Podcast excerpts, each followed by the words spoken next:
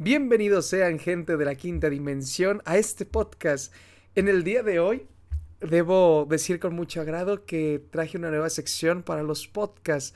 Esta nueva sección se me ocurrió porque algunas personas de diferentes redes sociales como TikTok, Instagram, YouTube, eh, um, en algunas por cuestiones de mensajes directos y demás, tenían grandes, grandes preguntas, grandes temas y vaya, me gustaría compartirlo con todos ustedes. Por lo tanto, en esta nueva sección, que en primera instancia trataré que sea un día en específico a la semana, eh, voy a abordar temas de preguntas, charlas con la comunidad, charlas con todos ustedes, eh, responder las preguntas que siento que a más de uno le puede resonar, pero además de ello también dar mis opiniones acerca de ciertos temas que van ocurriendo, quizá de las historias que van pasando y anécdotas que tengo de ciertos temas que se van charlando en esta comunidad. Entonces el podcast o la sección de este podcast eh, más que nada es para acercarnos más unos a los otros y redescubrir que realmente todos somos uno y al final me estoy hablando a mí mismo en otros cuerpos, quizá.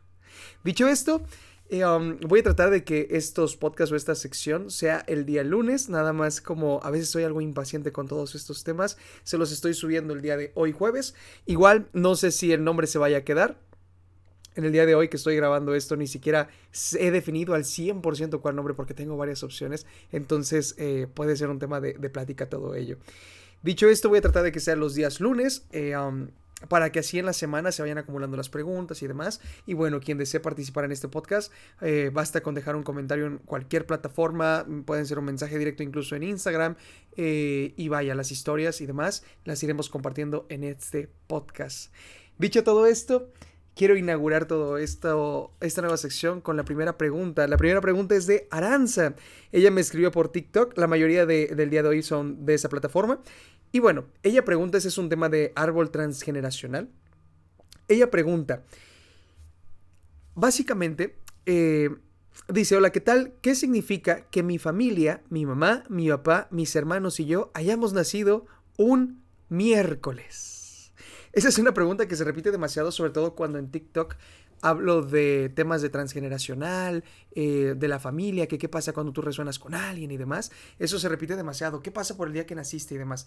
Miren, en cuestión del árbol transgeneracional, ¿Qué es el árbol transgeneracional? Básicamente es la historia de tu familia, tu historia eh, codificada en tus ancestros, en tu sangre. Eso es el árbol transgeneracional.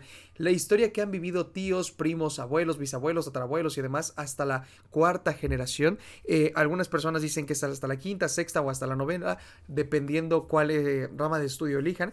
Sin embargo, desde mi perspectiva es hasta la cuarta.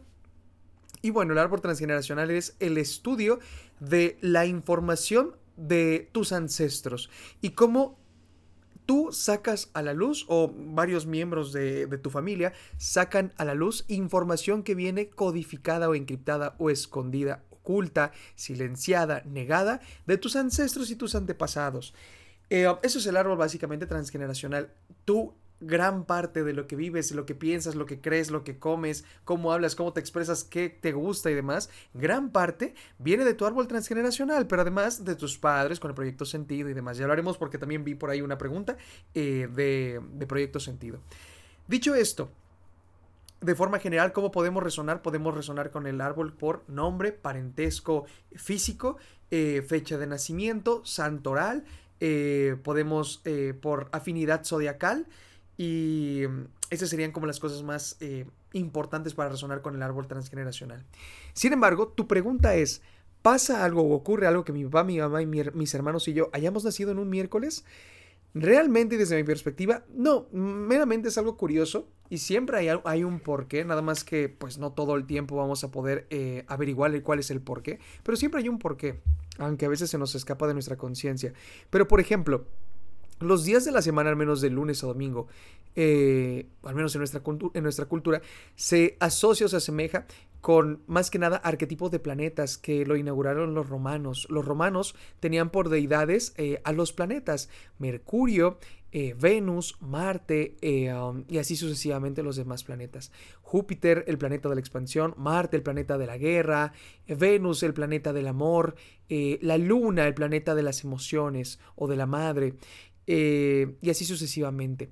Dicho esto, por ejemplo, los días de la semana eh, tienen una similitud con los planetas. Por ejemplo, lunes tiene que ver claramente con la luna. Ah, es el más obvio y es el que a veces más se me olvida. Lunes se asemeja a la luna, que tendría que ver con las emociones. Martes viene obviamente de Marte.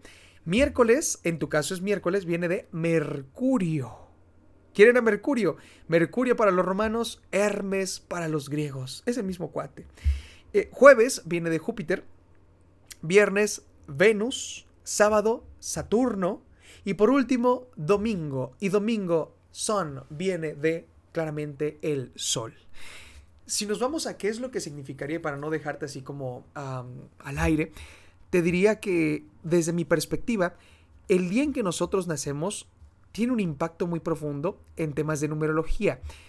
Sin embargo, desde el punto de vista de la esencia de cada, de cada día de la semana, por ejemplo, lunes, eh, um, tendría que ver con el día 1, martes el día 2, 3, 4, 5, 6 y 7 el día domingo. Si nos asemejamos en la numerología, lunes tendría que ver con la energía de la creatividad, martes con la energía de, los negocios y de las sociedades, miércoles con la creatividad y así sucesivamente. Sin embargo, me da la espina que lo asemejo más con los planetas. Entonces, para no dejarte así, te diría que las personas que hayan nacido en miércoles nacen de la esencia de Mercurio. Entonces quizá la esencia de esas personas son personas como era Mercurio o como era Hermes, el mensajero de los dioses. Era un comunicador, un pensador, una persona inteligente, culta, capaz, una, un orador nato. Entonces yo te diría que quizá en ti tienes estas cualidades de forma natural. Eh, sin saber tu numerología y todas esas cosas, quizá te diría que las personas que nacen este día miércoles tienen eh, cualidades de estudio, cualidades de, de mente, de resolver problemas complejos, de abordar temas difíciles, de, saber, de, tener y desarrollar una buena oratoria de manera natural y demás. ¿Cuáles serían las cosas inconvenientes, no negativas, sino inconvenientes, eh, de los quizá nacidos en miércoles? Te podría decir que quizá eh, su mente les puede, su mente en contra de ellos, se inventan escenarios que no existen, todo lo ven demasiado cuadrado, si no ven, no creen, es como las personas que dicen que tengo que ver para creer, ¿no? Se vuelven unas personas muy cuadradas y así sucesivamente con los demás eh, días de la semana, es lo que te podría decir de forma eh, específica respondiendo a tu pregunta. ¿Me pusiste a investigar? dentro de mis apuntes y demás, pero te diría que llegué a esa conclusión de, de los planetas. Recuerden que los planetas y en la carta astral, yo en un principio realmente no creía en la carta astral. Sí sabía y llegué en, los primeros años, en todas estas cuestiones, yo creo que llevo unos 5 años, tal vez ya 6 años, ya, ya ni recuerdo. Eh, pero en, los primeros dos años, me imagino, los primeros tres años, yo denigraba, yo criticaba, juzgaba demasiado. La carta astral decía que eran, eh, pues simplemente tonterías que, que como los planetas nos iban a, representar algo que nada más era mente cultural y demás. Sin embargo, cuando comencé a estudiar más, el tonto era yo. Dicho esto, los planetas funcionan como un arquetipo, como un símbolo para nuestro inconsciente y un símbolo representa algo. Por lo tanto, como cambia allá arriba, cambia acá abajo. No por nada está la ley universal de como es arriba, es abajo, como es adentro, es afuera. Quien se sepa de dónde es esa frase, maravilloso. Es del libro de El Equivalión de Hermes Trismegisto, que se lo recomiendo a todos ustedes. Dicho esto, esa sería básicamente eh, la conclusión que puedo llegar de todo ello. Los planetas rigen nuestra personalidad, al menos en la esencia. Y eso me da paso a otra, otra pregunta que viene más adelante. Sin embargo, la pregunta número dos del día de hoy sería de Yarito. Yarito también te mando un gran saludo. Eh, esta pregunta viene de TikTok igual y dice, soy hija bastón, pero mis padres no querían que formara mi familia o no quieren que forme mi familia incluso hasta ahora porque se sienten ofendidos si yo lo intento o si yo lo platico. Eso es lo que me dice Yarito. No sé si es tu nombre. Eh, pero bueno, ese es un tema de proyecto sentido. ¿Qué es el proyecto sentido? El proyecto sentido, para que todos estemos en, un contexto similar, el proyecto sentido, en pocas palabras, viene siendo un proyecto, valga la redundancia, un propósito de vida, un falso propósito de vida desde mi perspectiva, que los padres han sembrado en sus hijos de forma inconsciente. O la mayoría inconsciente, habrá quien lo siembre conscientemente. En algún punto, el proyecto sentido es los, las metas, los sueños, anhelos, deseos, pasiones, pasatiempos, hobbies, sueños, secretos, que los padres en algún punto no lograron aspirar, llegar, completar, desarrollar o cumplir, y que a través de su descendencia quieren cumplirlo. El típico papá que quería ser futbolista, pero su papá no lo dejó y se convirtió en abogado. Y entonces a su hijo sí lo, apoya para ser futbolista y demás, y desde chiquito lo mete a la no sé qué madres. Le compra sus espinilleras, sus rodilleras, y esto me pasó a mí con mi papá. Le compra su pinche baloncito. Y el niño en vez de jugar a la pelota con los demás, se pone a buscar hormiguitas y contar mariposas y jugar en el pasto solito. Al menos eso es lo que me cuenta mi papá en mi caso. Entonces, ahí yo me salvé de un pinche proyecto sentido, ¿no? Me salvé de, de ser un desastre en el fútbol. Porque nada más no se me da esa madre. El proyecto sentido es básicamente lo que los padres querían para sus hijos. O querían para ellos mismos, mejor dicho la madre que quería ser bailarina, pero la abuela decía que cómo iba a ser esas madres, que, que, una mujer no podía hacer tal o cual cosa, que mejor se pusiera a bordar desde chiquita y aprender a hacer ciertas cosas. Entonces a la nieta o a la hija sí la apoya para ser bailarina, y aunque la hija ni quiera, ni sepa, ni demás, ella quiere cantar, quiere hacer otras cosas, la madre a fuerza quiere. Entonces un proyecto sentido es básicamente esto. Específicamente Yarito me dice, el la hija bastón. Esto viene, yo creo, porque hizo un video de un caso de una hija bastón. ¿Cuál es la hija o el hijo bastón? A ver si se identifica alguno de ustedes. El hijo o la hija bastón es aquella persona, aquellos hijos o hijo o hija que en algún punto siempre andan apoyando a los padres. Siempre andan ahí con ellos para todo, desde una temprana edad hasta una edad adulta. Eh, son aquellos que les hacen de comer, los ayudan menos en la comida, que les ayudan a hacer el quehacer, que les ayuda a sacar la basura que está muy pesada, como ejemplo de los niños, que los hijos los ayudan a ir al supermercado de compras o cargar las bolsas, eh, esos hijos que los acompañan a ir al banco, a pagar la luz, a pagar el cable, eh, son aquellos hijos que siempre están ahí con ellos para todo. Y aunque tengan tres, cuatro hijos, casi siempre destaca uno o una que los ayuda para todo.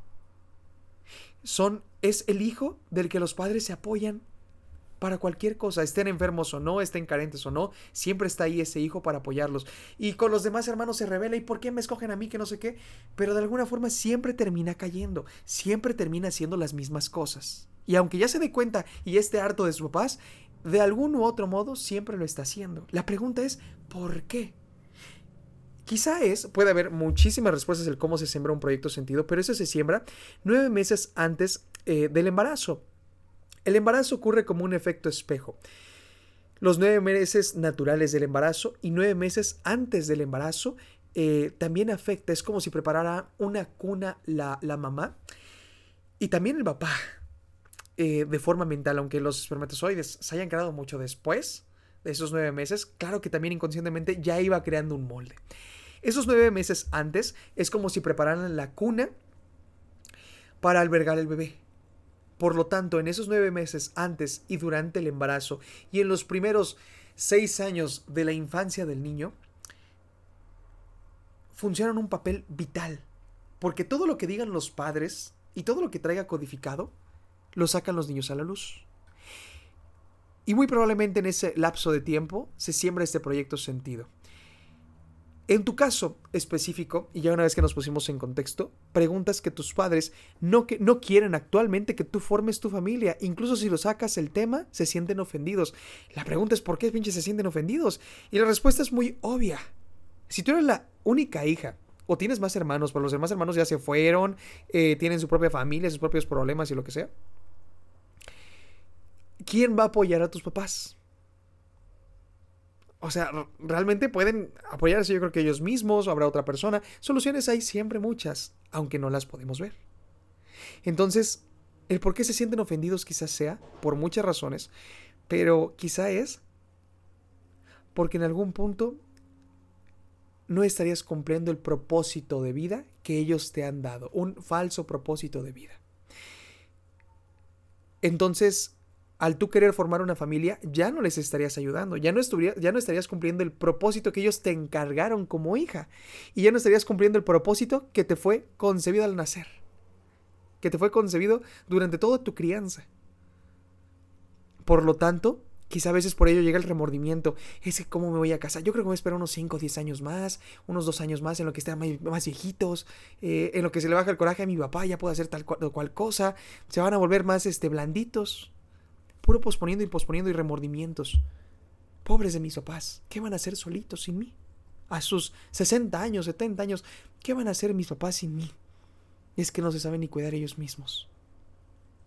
En algún punto Quizá por ello muchas personas no trascendemos proyectos sentidos, porque creemos que es nuestro propósito de vida. Entonces, y por lo tanto, eh, ¿cómo se podría romper un proyecto sentido si es lo que tú deseas? No me lo estás preguntando, sin embargo, para todas las demás personas que les suene todo esto, la pregunta es, ¿se puede romper un proyecto sentido? Claro, ya he hablado en otro podcast, eh, pueden buscarlo perfectamente, en los demás, que es muy seguro que ahí esté. Eh, ¿Cómo se rompe un proyecto sentido? Un proyecto sentido se rompe o lo pueden romper tres personas. Los padres, papá y mamá, y el hijo. Son las personas que pueden romper un proyecto sentido. De que yo se lo estoy contando y demás, claro. Y de que se puede romper un proyecto sentido guiando a la persona, claro. Pero quien tiene que hacerlo es o los papás o el hijo o la hija. ¿Por qué? Porque ellos fueron los que acordaron inconscientemente ese proyecto. Por lo tanto, hay padres que se dan cuenta que sembraron ya muchas cosas en los hijos y le hacen una terapia del niño dormido a los hijos para que estos eh, trasciendan sus proyectos sentidos. O se disculpan y sabes qué, te libero de tener que ser abogado, cabrón. Doctor, arquitecto, ya después de cuatro generaciones, sí estaba muy necio, pero yo también, mis papás fueron necios conmigo. Entonces te libero.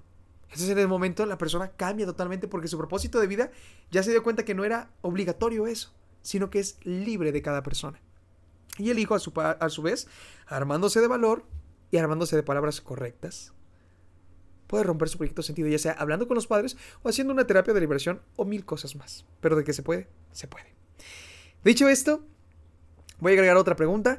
Eh, esta pregunta es de un amigo, eh, Juan, te mando un gran saludo. Y bueno, tú preguntas algo bien interesante. Eh, hace unos días saqué una, una cajita de preguntas en Instagram, esa pregunta es de Instagram, y él me hizo una pregunta muy interesante que ese tiempo había reflexionado. Una de las cosas que a mí más me gusta hacer es reflexionar, me agarro de vez en cuando y de ciertas cosas me pregunto cosas y yo mismo me respondo a veces. y entre una de esas cosas, analizado el reloj, la pregunta de Juan es, ¿el reloj tiene algún significado? ¿Hay algún uso, beneficio o maleficio por portarlo? ¿Hay algún conjuro? ¿Hay alguna historia detrás de su uso? Y desde mi perspectiva, es algo meramente, obviamente, útil y destacando lo obvio que es y demás para medir el tiempo y demás. Que al final nosotros simplemente somos medidas de tiempo contado, entre comillas. Eh, nosotros literalmente somos materia, somos energía vibrando a un ritmo, vamos a decirle, denso, y gracias a eso se forma materia, y nosotros somos materia separada ¿Por qué? Por el tiempo. y ahí ya nos metimos en física cuántica. Sin embargo, el reloj, como bien se sabe, se empezó a sincronizar por los trenes. Eh, por los trenes empezó a sincronizar el reloj y para que todos llegaran a una misma hora, a un mismo tiempo y demás, y desde ahí se empezó a inventar el reloj. Sin embargo, la medida del tiempo al menos en cómo lo usamos el reloj, que ya sea por, por lo general siempre se porta la mano izquierda, depende si son diestros y viceversa, si son zurdos y demás. Bueno, una práctica que me llegó literalmente es del reloj. Portar el reloj, no importa la mano, pero portar el reloj, el reloj está encima de tu muñeca. ¿Qué representan tus muñecas? El trabajo, el esfuerzo y tu control en la materia. ¿Qué significa el reloj en tu mano? sobre tu mano, porque está sobre tu muñeca. Desde mi perspectiva, aquí nos vamos a meter en cosas bien raras, pero para eso es este podcast. Y yo te diría que sí se me hace como el tiempo está sobre ti. El tiempo te controla. El tiempo te manipula. Tú obedeces al tiempo porque es como si una mano de una persona dominante, de una figura de autoridad, tu padre, eh, tu abuelo, cualquier figura, ¿De dónde te toman cuando te quieren controlar o jalar? De la muñeca, no de la mano. No te agarran de la mano y vente, no. Te agarran de donde pueden y casi siempre te pescan o te agarran de la muñeca. Es curioso. ¿Y qué portamos en esa parte exclusivamente? El reloj. Por lo tanto, desde mi perspectiva, portar el reloj como todos los llevamos es, simbólicamente hablando, el tiempo te domina, el tiempo te controla y tú obedeces al tiempo porque el tiempo manda. Analizando todo esto, me di cuenta hace tiempo que se podía hacer algo a la inversa, algo para el inconsciente. Al final y al cabo, el inconsciente el subconsciente, como ustedes quieran decirle, trabaja a través de símbolos, a través de información codificada, que son símbolos. ¿Qué tú podrías hacer para invertir eso desde mi perspectiva lo que yo estuve practicando un tiempo? No me terminé de acostumbrar porque de por sí ya no uso mucho reloj, pero ¿qué es lo que me di cuenta de una práctica muy, muy interesante? Es que el reloj lo portes por abajo de tu muñeca. Sé que es algo incómodo, sé que no está bien visto, sé que lo que más luce el reloj es un accesorio, eh, protocolos y etiquetas y cuanta madre. Pero bueno, si tú lo portas por debajo de tu muñeca, ¿qué le estarías mandando al inconsciente? Que tú eres el dueño de qué? Del tiempo. Que tú eres dueño de tu tiempo y que el tiempo te obedece a ti. Tú mandas el tiempo y tú dominas tu tiempo. Entonces sería una práctica meramente interesante y a ver después de unos cuantos días, quizá 21 días, ¿Qué sientes algún cambio en cuestión de estrés? Quizá en cuestión de, ay, yo llegaba por a todos lados y ahorita como que me siento quizá mejor. Eh, me siento que el tiempo me rinde más. Ya no estás ahí todo el tiempo viéndolo. Que muchas personas tienen el reloj, el reloj de manecillas y ni lo, ni lo saben leer, ¿eh? nada más por lujo. Agarran y sacan el celular, es que no sé leer este. Entonces, pura madre. Pero bueno, yo te diría ello.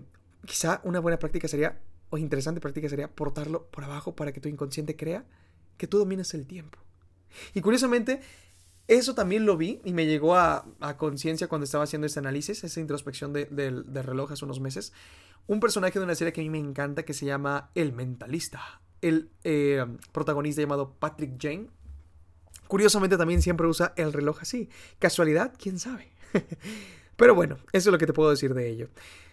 Adentrémonos en la cuarta pregunta, y la cuarta pregunta es muy sencilla, es de Hania y ella pregunta, después de que se hayan limpiado los cuarzos, ¿qué hago con el agua y la sal de mar? Ella me imagino que vio un video muy antiguo de que subí de cómo limpiar sus cuarzos. Eh, quien quiera ver eso está en las plataformas de TikTok, eh, creo que en YouTube también está. Y bueno, de forma rápida te podría decir que al ser una pregunta muy sencilla, eh, pues puedes tirarla. O sea, una vez que tú ya limpiaste tus cuarzos a la luz de la luna llena, eh, perfectamente el agua la puedes tirar o la puedes regar a las plantitas si no les afecta la sal, porque hay unas plantas que sí, obviamente. Entonces, si ves que no, la puedes perfectamente eso, o la puedes utilizar para lavar el patio, para...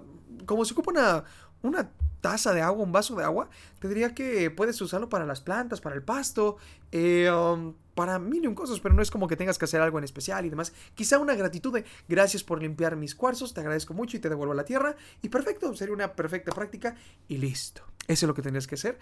Y con ello podemos despedir con la última pregunta, esta nueva sección que a mí me está encantando. Y esta última pregunta la hace eh, María Belén, igual es de TikTok, y ella pregunta, o bueno, ella comparte más bien, eh, ese es un tema de vidas pasadas. Ella comparte, mi ex, o sea, mi exnovio, era mi papá en una vida pasada. ¡Ah! Qué cabrón está esta, este comentario, esta pregunta. Está cabroncísima. A mí me encanta el tema de vidas pasadas y no por ello tengo algunos libros de ello. Ya quizá en otro podcast se lo recomendaré. Tengo y aprendí tarot me aventé dos años aprendiendo tarot para llegar al último tarot hermético de hacer tiradas de vidas pasadas. Porque a mí me fascina el tema. Y ella dice que su ex novio era su papá en una vida pasada. Me recuerda mucho a unos libros del actor, eh, ay güey, Brian Weiss, donde cuenta mucho de estos relatos.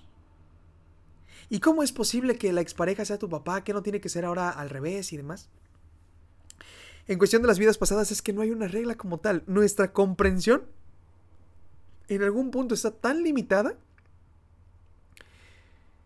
que a veces no podemos entender cómo es que funcionan muchas cosas y se nos escapa. Quizá cuando lleguemos a la quinta dimensión, ahí sí podremos comprender absolutamente todo. Sin embargo, en tema de vidas pasadas para algunas personas, ¿y cómo se enteró ella? Desconozco porque no, no, lo, no lo añadió en el comentario, pero hay varias formas. Quizá una tirada de tarot eh, para vidas pasadas se podría saber perfectamente ello, a través de sueños, a través de la mirada. ¿No han escuchado ese dicho que los ojos son la ventana del alma? Pues en algún punto se dice que tú viendo a los ojos a las personas, a veces a las personas muy sensibles, eh, emocionales, sensibles o que ya están en caminos espirituales desde, la infancia o desde vidas pasadas, se dice que simplemente viendo a los ojos a las otras personas te darás cuenta de quién fueron en otras vidas. No por nada, en la regresión de vidas pasadas, que es una hipnosis para regresarte a vidas pasadas, eh, um, las personas o los terapeutas que hacen esto, esta práctica, les dicen al consultante, ¿sabes qué? Ve a, tu casa, ¿quién ves ahí? Ah, pues veo que en esta vida, o sea, en la vida pasada, en ese sueño, en esa meditación, veo a mi mamá y a mi papá y a mi hermana. Ok, ve a ver a tu mamá y ver a los ojos y me dices si la reconoces en tu vida actual. Le dices, sí. No, el cuerpo es diferente, la estatura, el color, el peso es diferente. Pero mi mamá en mi vida pasada es mi hermana en esta vida. ¿Y cómo lo sabes? Porque sus ojos son los mismos. Y mi hermana, en esa vida pasada, ahorita es mi esposa. Y mi papá, en esta vida es mi hijo. Entonces, una parte de nosotros, que es nuestro ser de quinta dimensión, por algo se llama así el podcast, tiene toda la información de toda la vida y por haber los límites que tú tienes hoy en día es porque has decidido olvidar todo para que todo sea más interesante de vivirlo y experimentarlo. Es un tema que me apasiona y se los quería compartir. Esta última pregunta para finalizar esta primera sección del podcast. Para mí fue un placer hacer esta sección, me ha encantado. Ojalá lo podamos repetir más. Y si alguno de ustedes tiene alguna historia que contar, eh, algunas preguntas que hacer o cualquier otro comentario, con todo gusto puede escribirme por Instagram, puede escribirme en los, en los videos, en los últimos videos de TikTok, eh, al correo quinta dimensión arroba gmail.com, quinta dimensión con doble O. Eh, incluso puede ser por mensaje directo y con todo gusto estaré leyéndolos y quizá respondiendo y platicando con ustedes en la siguiente emisión de este podcast. Muchas gracias a todos por su tiempo, gracias por compartir y espero todos estos mensajes, todas estas preguntas ayuden a expandir nuestra conciencia como un colectivo y recordar al final que todos somos uno. Un saludo especial, el primer saludo para mi querida Carmen, un gran saludo para ti y para todos los miembros de la quinta dimensión. Mi nombre es Ángel Luis y quizá el único y verdadero propósito de todo esto es recordarles y recordarme a mí mismo que todos somos uno y que Dios nos bendice hoy y siempre y en algún punto todos lo somos. Muchas, muchas gracias y nos vemos en la siguiente.